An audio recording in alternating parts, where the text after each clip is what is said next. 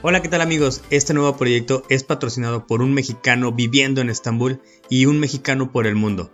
Este proyecto platicaremos de forma de cómo vemos la vida y daremos nuestro punto de vista. Si quieres saber qué hago aquí en Estambul, métete en YouTube, Facebook e Instagram. Muchas gracias por el apoyo y a crecer con ustedes. Bienvenidos. Hola, ¿qué tal amigos? Bienvenidos a su podcast Platicando con Chuyo. Han visto que me he estado enfocando en los problemas de nuestra sociedad que tenemos en México y en todo el mundo. En los pasados podcasts estamos viendo los problemas que vienen desde el seno familiar. ¿Cuáles son esos? Es la discriminación, el racismo y el clasismo, que decimos que no existe, pero sabemos que está presente en nuestras vidas. También vemos que la educación que le brindamos a nuestros hijos no es de lo mejor, pues lo que ven en casa es la forma en que lo van demostrando conforme van creciendo y su comportamiento va generando un carácter. El día de hoy hablaré de un cáncer que estamos alimentando cada vez en nuestra sociedad, el narcotráfico, la narcocultura. Lo estamos viendo de lo más común en nuestras vidas y nuestros hijos ven con tanta normalidad el ejército en las calles y comandos. ¿Cuántas veces no hemos visto a las personas armadas y, te, y sientes ese miedo, pero a veces ya lo ves, ah, se están juntando los del cártel. Recuerdo cuando un presidente desplegó la fuerza del ejército para cuidar las calles, muchos de nosotros lo veíamos raro, lo, teníamos, teníamos miedo, y muchos de mis amigos cuando veían el ejército decían, donde nos topemos con, con un arco, aquí los problemas se van a poner muy cabrón. Vamos a quedar en un fuego cruzado. Muchas veces hasta se ponían a temblar me, pasó personas que iban conmigo y me decían, es que está el ejército, está el ejército, no pasa nada. Todos estos temas para mí son cosas que tengo en la cabeza y me pongo a pensar y dentro de ese pensamiento lo explico con, con varios amigos, ¿qué pasa con nuestros hijos? ¿Qué estamos haciendo? Para mi pensar, esto empieza desde el seno familiar y lo que les ponemos a nuestros hijos es ver la televisión. ¿Qué vemos en la televisión? Vemos la serie de narcos, vemos las canciones, escuchamos canciones, series, todo lo que lleva una emblemática hacia la narcocultura. Estamos poniendo en un pedestal a esas personas, cuando no debe de ser. ¿Cómo se le da a un niño se le hace tan fácil o tan simple el ver que un, un cártel haya desmembrado un cuerpo, en que hayan dejado colgado unos cuerpos en los puentes, mantas con recados, ¿Y qué vemos ahí? La falta de amor al prójimo, pero también que vemos el rezago educativo y de los valores familiares.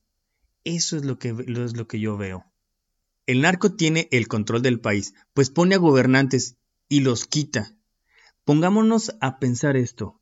El 25% de la población ahorita en México son jóvenes, una minoría de ellos son analfabetas y otra parte han solo concluido la educación básica.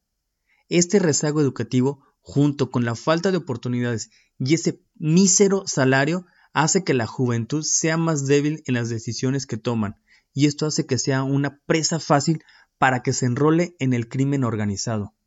Los sueños de muchos de ellos es tener una pistola en la mano y tener dinero. Cuando van creciendo, muchos de ellos ya en la edad de 17 a 25 años, ¿qué quieren tener?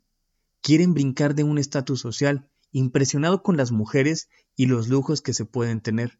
Una frase que la escuché en muchas personas que están dentro de esto del narcotráfico o de crimen organizado, dicen, prefiero estar cinco minutos de pie que de una vida de rodillas. La pregunta que yo les he hecho, pero ¿para qué necesitas vivir apresuradamente? ¿Por qué no quieres una vida fácil, una vida tranquila, sin problemas? Ahora, esta pregunta me la, me la hago ¿Qué pasa con los padres? ¿Qué pasa con la escuela? ¿Qué pasa con el gobierno? ¿En verdaderamente está trabajando todo esto en conjunto? De mi parte, la verdad, no hacemos nada. El claro ejemplo es que las jornadas laborales de turnos de 12 horas y sumándole el tiempo de trayecto de casa al trabajo, del trabajo a la casa, hace que nada más esté con el niño un par de horas, tres horas como máximo.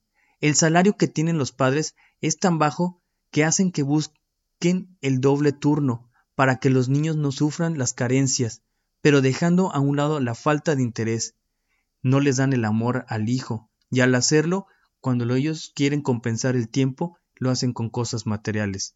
Aquí, el padre deja la responsabilidad al profesor, cuando la realidad es tan clara. Muchos de los niños van creciendo y van viendo que por más que sus padres se esfuercen, no pasa nada en la vida.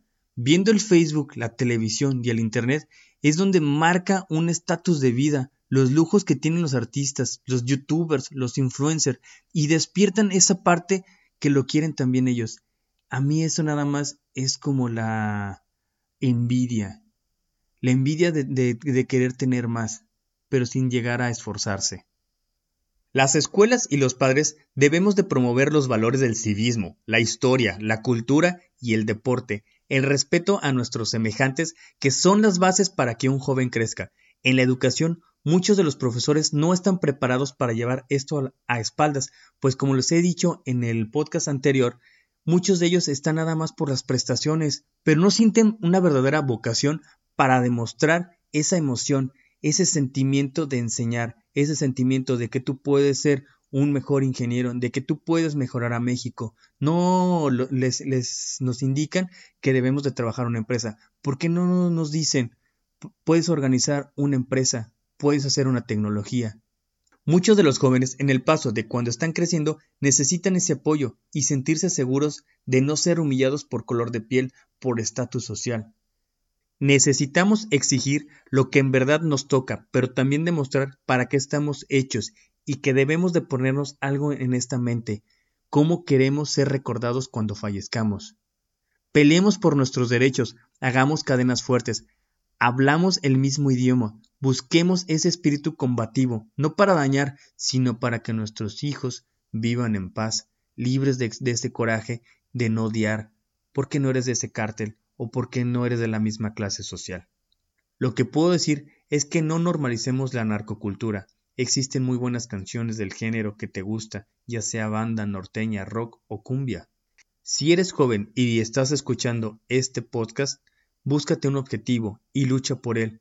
Yo sé que muchas de las veces es tan difícil, pero siempre con la dedicación llegarás.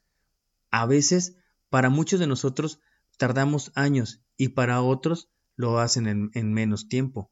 No seas de esa estadística en México de los desaparecidos o que están en la cárcel por delitos que desde un principio pudiste evitar. No pienses, no pienses así. Para dañarlos hay que asesinar a quien más les duele, sus hermanas, sus mamás, sus padres, sus familias. Lo que verdaderamente necesitamos es en esta parte es que leamos y que nos dejemos de cosas banales. Hay que ponernos mano dura, que desde la niñez aprendamos la responsabilidad y que entendamos todo lo que lleva es un sacrificio. Como padres, lo que podemos decir es que dejemos de maleducar a nuestros hijos y tener los pies bien firmes de cómo en nuestra juventud tuvimos una vida precaria y ahora les queremos evitar esa vida, que ellos no la deben de tener. Eso está mal. Pongámonos bien las pilas.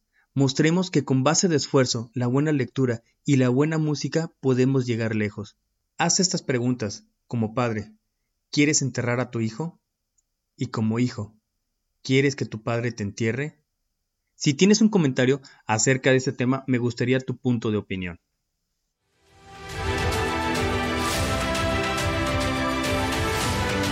Si te gustó este podcast, también te invito a que veas mi canal de YouTube de Un Mexicano en Estambul, Un Mexicano por el Mundo este es el único patrocinador de este podcast y es la única forma de apoyar el proyecto compartiendo y escuchándolo. Muchas gracias por el apoyo y nos vemos en el siguiente podcast.